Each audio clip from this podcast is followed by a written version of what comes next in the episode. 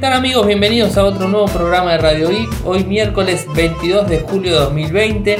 Mi nombre es Ariel, resido en Argentina. Me siguen desde Twitter, el nick es arroba arielmcor. En Telegram nuestro canal Radio Geek Podcast y nuestro sitio web infocertec.com.ar. Como todos los días realizamos un resumen de las noticias que han acontecido en materia de tecnología a lo largo de todo el mundo y hoy tengo varias cosas para comentarles, no muchas, porque la verdad que fue un día bastante tranquilo, pero bueno, hay algunas cosas relacionadas, por ejemplo, les cuento los, títulos, a lo que tiene que ver el Galaxy Note 20 Ultra, que se dieron a conocer algunas filtraciones, del Galaxy Note 20 también, o sea, de los dos teléfonos, el lanzamiento del Lenovo Duel, Legion Duel, Después, el lanzamiento, esto la verdad que fue algo, algo raro, no lo esperábamos, del Galaxy Z Flip 5G. Sí, al final este, salió el lanzamiento. Antes de lo previsto, o sea, recuerden que el 5 de agosto va a ser el lanzamiento en un package donde ahí supuestamente estábamos pensando que iba a ser el, el anuncio oficial del Galaxy Z Flip 5G, pero no, fue hoy, 22 de julio. Después también Asus anunció el teléfono nuevo, el ROG 3, Motorola está disponible el H Plus en España, algo que no estaba pensado, al final está disponible. Google parece que quiere evitar eh, que los teléfonos de 2 GB utilicen Android 11 de forma completa, o sea, la versión completa, si no quieren que utilice Android Go, ahora les voy a contar mejor. Y Apple lanzaría un nuevo programa de seguridad para hacer más seguros los iPhone y los iPad, o sea, iOS en definitiva, ¿no? Así que vayamos eh, como primera noticia a lo que tiene que ver con los renders oficiales que se filtraron del Note 20 Ultra. Recuerden, el Note 20 Ultra y el Note 20 común son los dos dispositivos que supuestamente van a estar disponibles del Galaxy Note 20, o sea, la versión 2020, o sea, todo 20, eh, el 5 de agosto. Se dio a conocer unas imágenes en donde se ve digamos, este, una de las filtraciones, mejor dicho, Habla de la sincronización con OneNote, con comandos muy familiares al S Pen. Esa es una de las opciones. Después se habla que va a tener una cámara de 108 megapíxeles con enfoque láser y un óptico de 5 veces mayor. El dispositivo va a tener una pantalla de 6,9 pulgadas a 120 Hz que se ajusta de forma automática según lo está haciendo el dispositivo. O sea, de repente si estás jugando un juego y vas a necesitar más frames por segundo, se van a actualizar solos. La pantalla viene diseñada en Gorilla Glass 7, el primer dispositivo que trae Gorilla Glass 7. Se rumorea también que va a tener este, lo que es Wireless DeX, o sea, esto es algo de lo que supuestamente va a anunciar Samsung el 5 de agosto, la versión de DeX, pero en versión inalámbrica. Eh, ¿Qué más? Eh, bueno, el procesador, acá está el, problema. O sea, esto era algo que no sabíamos nosotros. Según las filtraciones del día de hoy, el procesador que va a tener Samsung en Estados Unidos va a ser el Snapdragon 865 Plus. Pero en el resto del mundo va a tener el Exynos 990, el mismo que tiene el S20 hoy día. Acá me parece que le van a, le van a a, apuntar muy mal a los, este, al microprocesador porque en definitiva tendrían que haber puesto el Snapdragon 865 Plus en todo el mundo, pero bueno, es un poco lo que, lo que hoy está barajándose, o sea, hay que ver el 5 de agosto cómo se anuncia en definitiva, ¿no? Eh, otras especificaciones hablan de 12 GB de RAM, 512 de almacenamiento interno, sin posibilidad de agregar una micro CD, una batería de 4500 mAh, eh, no, disculpen, una batería de 5000 mAh. Este sería el Ultra, 5000 mAh. 4000 mAh tendría el, común, el, Note 20. Este traería de 5000 mAh. Eh, ¿Qué más? Bueno, muchas más informaciones al respecto de este dispositivo no tenemos. Tiene tres cámaras en la parte trasera, un TOF por lo que veo, un flash LED ahí disponible y es lo que se ve del dispositivo. Ahora vayamos al, al otro, al Note 20 común, convencional. Este es un poquitito más más humilde, entre comillas, porque la verdad que tiene unas características muy buenas. Va a tener, eh, bueno, el Spence obviamente lo trae. Este va a tener una pantalla más chica, una AMOLED de 6,7 pulgadas en 60 Hz. Esto es un poco lo que va a tener. O sea, no sabemos si después, eh, como les dije, las actualizaciones del Ultra, hay que ver si después no varían para abajo o para arriba. Depende, es un montón de cosas. Una resolución de la pantalla AMOLED de 2400 x 1080 Va a traer Gorilla Glass 7, también la protección, lector de huellas ultrasónico, al igual que el otro lector de huellas ultrasónico. Eh, contará con un aspecto de 20 novenos, va a tener 8 GB de RAM con 256 de almacenamiento eh, digamos, en, eh, digamos, interno, pero no va a tener memoria expandible, o sea, no se va a poder ampliar la memoria. Después, las cámaras, en este caso la cámara principal es de 64 megapíxeles y después dos cámaras de 12 megapíxeles. Va a tener este 5G, obviamente. no sabemos qué micro va a traer, me imagino que va a traer 990 y el 865 para Estados Unidos, este es igual el micro, no creo que haya diferencias en ese sentido. NFC, obviamente todos los dispositivos, USB-C lo tienen los dos. Eh, Bluetooth 5 lo tienen los dos, el, el S lo tienen los dos. Eh, bueno, este es un dispositivo que la verdad que eh, tiene mucho, mucho misterio dando vueltas, más allá de que hemos conocido casi todas las características técnicas, pero bueno, estamos esperando la confirmación oficial del microprocesador. Esperemos que no sea 990, Exynos 990 en, en, en toda parte del mundo, excepto en Estados Unidos con el Snapdragon 865, sino que sea en todo el mundo 865. Pero normalmente los coreanos lo que hacen es poner en Estados Unidos el micro más potente y en el resto del mundo el otro micro, el propio. Inclusive en Corea del Sur. Aunque, aunque ya hubo problemas en Corea del Sur por enviar el microprocesador, el Exynos, que es menos potente eh, que el Snapdragon. Esto pasó con el S20. Así que bueno, estaremos atentos e informándoles cualquier novedad al respecto. ¿Qué sucede con, el, con Lenovo? Bueno, lanzó un nuevo teléfono, el Legion Dual.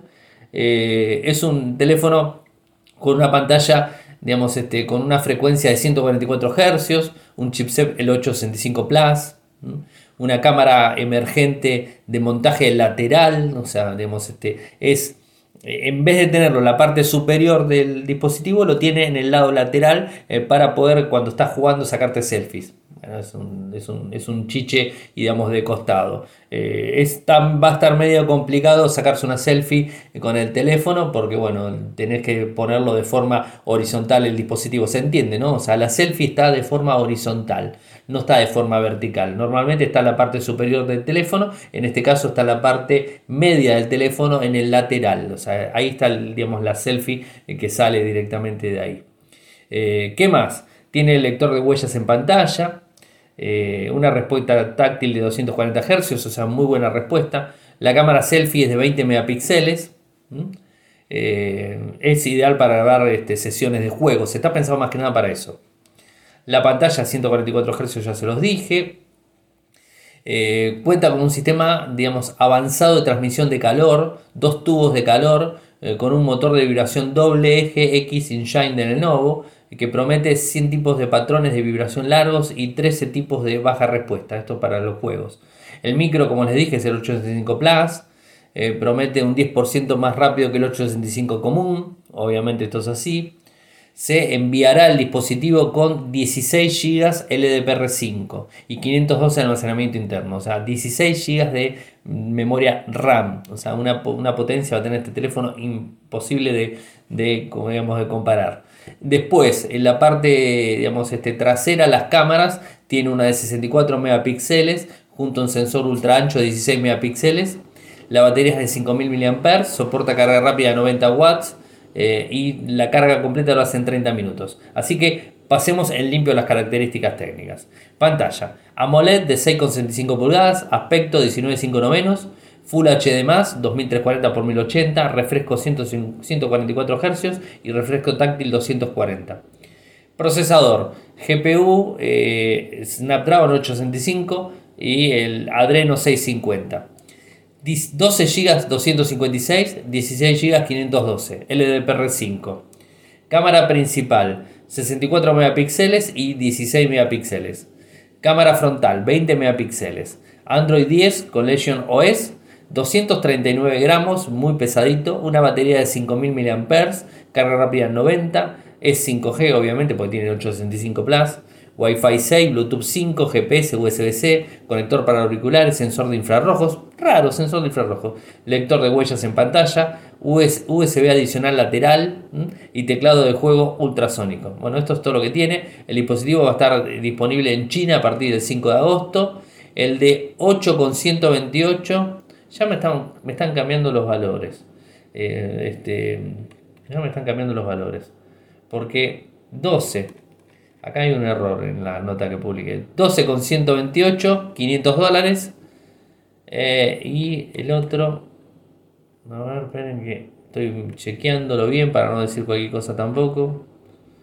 Eh, no, quiero, no quiero errar, no quiero errar en las configuraciones. 16 y 16 con 128, 557. Eh, no, digo, disculpen. Eh, el, sí, 8, 8, con, 8 con 6, 8 con, 8 con 128, 500 dólares, 12 con 128, 557 y 12 con 16 con 256, 600 dólares. Estos serían los valores. Disculpen el embrollo, pero digamos, este, lo tenía un poco desordenada la información en la pantalla. Eh, dispositivo que la verdad este, es muy potente y con unas prestaciones la verdad excelentes. Samsung, ¿qué hizo? O sea, no, no, se entiende bien lo que quiere hacer. Quieren lanzar, supuestamente va a lanzar 5 dispositivos el 5 de agosto. dentro de los 5 estaba el Galaxy Z Flip. Ahora ya es como que empieza a variarme el posicionamiento de, de lanzamiento para el 5 de agosto. Y después va a tener una el 2 de septiembre. O sea, va a tener un lanzamiento el 5 de agosto. Hoy tuvo uno, el 5 de agosto es el otro. Y el 2 de septiembre es el otro. O sea, son lanzamientos de forma continua. O sea, obviamente va a ser por internet los eventos, como el de hoy, que fue. Hoy no fue un lanzamiento, un evento lanzamiento, sino que directamente se publicó y salió disponible el teléfono el Galaxy Z Flip 5G. Está disponible. Así que bueno, este es el dispositivo que está disponible en el día de hoy. El valor del equipo va a estar en Estados Unidos, en ATT y T-Mobile, a 1.450 dólares, 70 dólares más que el 4G. O sea, este es el dispositivo que está disponible por ese lado. Eh, hoy lo anunció, el hardware no cambió tanto, es el chipset, es lo que cambia, el 865 Plus, el otro era el 865 Viene 5G, obviamente. Dos nuevos colores, Mystic Bronze y Mystic Gray. O sea, bronce y gray. O sea, y gris. O sea, es más fácil. Eh, ¿Qué más? Es un poquitito más grueso por la bisagra, pesa 183 gramos, tiene una pantalla dinámica AMOLED plegable de 6,7 pulgadas, 2636 x 1080. una, y la pantalla, digamos, este, de la cubierta de, es AMOLED de 1 con este, 1,1 por 300 por 112 píxeles. Es la pantalla exterior. Cuenta con dos cámaras en la parte exterior, una cámara de 12 megapíxeles con un foco de 1.8 y una cámara ultra ancha de 12 megapíxeles con un foco de 2.2. Y la interna, que sería la de selfie, es la de 10 megapíxeles con un foco 2.4 automático. Viene con Android 10, obviamente, y con el One UI 2.1. ¿Qué más? Eh, algunas características exclusivas que trae, por ejemplo, el, modo flex, o sea, que se divide la pantalla en dos, en dos, dos pantallitas, la, pantalla principal, ¿no? Eh, para poder tener una aplicación arriba y una aplicación abajo, pero esto es directamente. Bueno, y el precio que se los dije, 1450 dólares en T-Mobile y en el otro ATT. O sea, bueno, eso sería los valores. Así que un poco saladito el, el número. Y Asus, Asus también sacó un nuevo teléfono, el ROG 3 o sea, este es un dispositivo de alta potencia eh, con 16 GB de memoria RAM, una frecuencia de actualización de 144, un dispositivo, la verdad, de los más potentes que hemos visto o que vamos a ver en este año. Eh, a ver, vayamos por, eh, por partes. ¿no? El microprocesador es un 865 Plus de Qualcomm, 5G obviamente. Es el primer dispositivo que se anunció. Después de tanto tiempo lo lanzó porque lo había anunciado hace un tiempo, pero no estaba lanzado el dispositivo. Bueno, ahora sí. Tiene un sistema de enfriamiento Game Cool 3 eh, que digamos, este, lo hace de, una manera muy efectiva la, disipación de calor. Tiene un ventilador externo Clip Aero Active Cooler 3 diseñado para ayudar a jugar a los videojuegos, o sea, cuando estás usándolo mucho. Una pantalla de 6,59 pulgadas con una frecuencia de actualización de 144 una frecuencia muestro táctil de 270 es superior al otro, 244 al otro, este 270.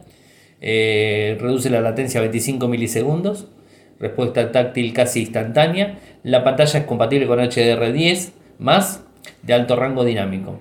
6000 mAh de batería, 16 GB de RAM, 512 de almacenamiento. También tiene un sistema de sensores Air de sensores táctiles ultrasónicos de movimiento y programables, así como optimización de movimiento rendimiento en modo X.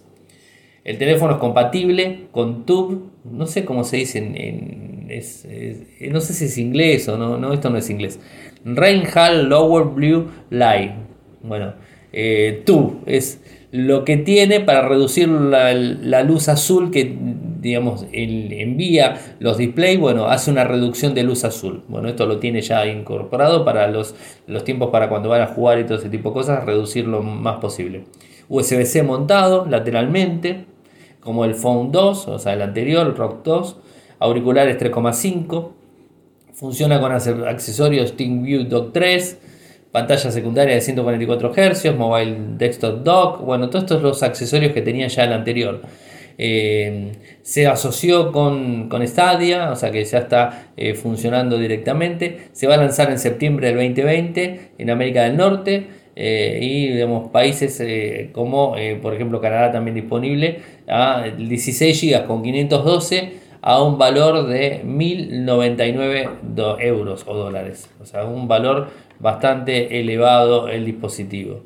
Así que bueno, es interesante el mismo, pero bueno, un costo bastante eh, elevado. Motorola no había dicho que iba a sacar el Edge Plus en España, pero al final este, envía el Edge Plus a España.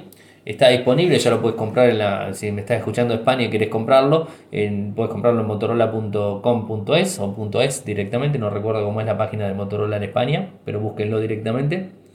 Motorola.es, ahí está disponible. Un precio de 1199 euros, sí es un precio elevadísimo realmente, pero es un dispositivo que tiene buenas prestaciones técnicas.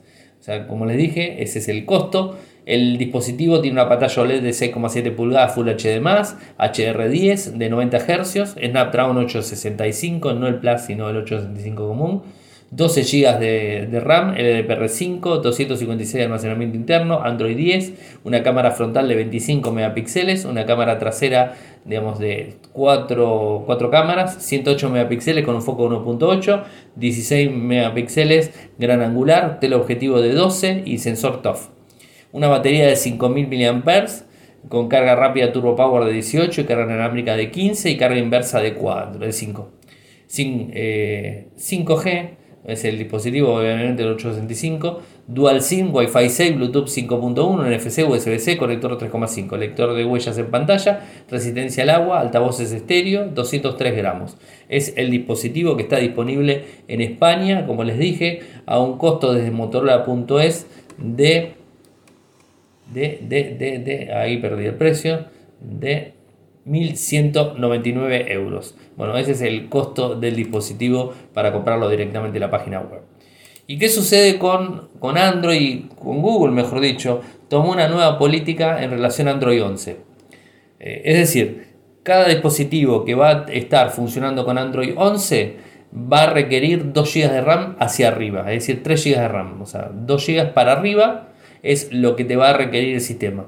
Si tenés de 2 GB hacia abajo, 2 GB inclusive, ¿no? Hacia abajo, este, vas a tener que el sistema va a funcionar en la versión Go. O sea, Android 11 Go, que todavía no está disponible ni Android 11, obviamente. Está Android 10 Go, pero no Android 11, obviamente, porque no está disponible Android 11 de forma oficial. Esto va a estar en septiembre, me salió entre la lengua. En septiembre va a estar disponible eh, la versión eh, nueva de Android y ahí va a estar disponible esta restricción. Es decir, teléfonos eh, van a estar eh, con 512, no van a funcionar supuestamente, o sea, no sé cómo van a arreglar dispositivos, eh, pero bueno, hay equipos de 1 GB y de 2 GB este, hay muchos disponibles, bueno, van a tener que funcionar con Android Go. Es decir, si tenés un dispositivo que tiene 1 GB de RAM y te actualizó Android 10 y vas a querer actualizarlo a Android 11, como los Nokia, que hay algunos dispositivos de los Nokia que tienen 1 GB y funcionan con Android Go, no les va a funcionar con Android 11 común, sino que van a funcionar con Android Go. Bueno, es algo que de alguna manera ya lo estamos viendo los dispositivos de gama media y media alta. La, mayoría de gama media, media y media baja, disculpen. O sea, la mayoría de gama media están entre 3 GB en adelante, o sea, 3 GB, 4 GB en adelante. Y los dispositivos más pequeños sí funcionan con 2 GB, pero bueno, esos van a estar totalmente eh, operativos funcionando con Android 11 Go. Así que bueno, es interesante saber la política nueva que está tomando la gente de Android con los dispositivos. no sé si está bien, está mal, creo que es una, es una relación este, digamos, este, bastante esperada y que supuestamente era, un, era algo que se, se, veía que iba a venir en algún momento. Dispositivos tan económicos con 2 GB de RAM, donde funcionan de casualidad realmente con, con Android 10 o con Android 9, por lo general tiene Android 9. Inclusive me atrevo a decir que todos los dispositivos de gama baja que tienen Android con, con una versión tienen Android 9 y funcionan con 2 GB de RAM normalmente. O sea, no hay de 2 GB de RAM con Android 10, con lo cual no se van a actualizar Android 11, o sea, obviamente. Así que bueno, este, sería bastante lógico lo que, lo que está realizando. Y me queda la última noticia de Apple, en donde lanza un nuevo programa de seguridad para hacer más seguros los iPhone y los iPad. Hoy lanzó de forma oficial el programa de dispositivos de investigación de seguridad de Apple. El programa, como su nombre lo indica, está diseñado para facilitar a los investigadores descubrir errores y descubrir vulnerabilidades de seguridad generales en iOS. Como parte de la iniciativa, dice Apple que le digamos, aprovisionará a, a las personas, a los investigadores, iPhone especialmente eh, tratados eh, para poder eh, utilizarlo con seguridad y con contenciones únicas como casi casi como los que manejan los ingenieros de Apple en las oficinas de Cupertino. Apple anunció por primera vez su plan el año pasado, pero lo venía retrasando. Recuerden también que de recién del 2016 en adelante Apple está pagando a los este, investigadores que descubren bugs o sea, no lo viene pagando, digamos, como lo venía pagando todas las empresas. O sea, normalmente las empresas les pagan una compensación económica a los eh, investigadores que encuentran un bug, a los hackers, digamos, que encuentran un bug y que, digamos, este, reportan ese, ese fallo del sistema. Bueno, Apple recién en 2016 empezó a pagar, empezó a tener un programa de, de pago para este tipo de cosas. Así que, bueno, es algo, es algo complicado, eh, que, bueno, los dispositivos están tratando de hacerlos más seguros y es por eso que están eh, confiando en la comunidad digamos, de, desarrolladores para poder hacerlo. Eh, importante, ¿qué es lo que necesita digamos, la persona? Eh, necesita bueno, la, disposición del, equipo, programa incluye una membresía de programas de desarrolladores de Apple y un historial comprobado de éxito en la búsqueda de problemas de seguridad en plataformas Apple u otros sistemas operativos y plataformas modernos. O sea que tenés que tener un cierto eh, noción, o sea, no es que cualquiera le van a dar un dispositivo de un iPhone para que empiece a probar este, cualquier cosa, ¿no? O sea, va a ser un grupo de personas seleccionadas y que seguramente van a estar en Estados Unidos, obvio, y eh, digamos, este, de alguna manera tratar de buscar el máximo rédito posible porque además entregan equipos y los equipos son, como les dije, son casi casi idénticos a los que utilizan los, eh, los ingenieros en, en Cupertino. Así que bueno, eso ha sido todo por el día de hoy. Espero que les haya gustado. Eh, saben que si quieren apoyarme lo pueden hacer desde Patreon en www.patreon.com barra de un dólar en adelante, es lo que cuesta el café en cualquier parte del mundo. Saben que si quieren seguirme lo hacen desde Twitter, el nick es arroba arielmcor, en Telegram nuestro canal Radio Podcast y nuestro sitio web infocertec.com.ar. Espero que les haya gustado mucho el programa. Eh, nos estaremos encontrando mañana. Chau. Toyoko ofrece cursos de programación y servicios de desarrollo de software a medida. Para más información ingresar a toyoko.io. Podés editar tu libro digital en Infocertec. Encontrá más información enviando un correo electrónico a info.infocertec.com.ar. Para auspiciar en Radio Geek Podcast, pueden enviar un correo electrónico a la cuenta info.infocertec.com.ar.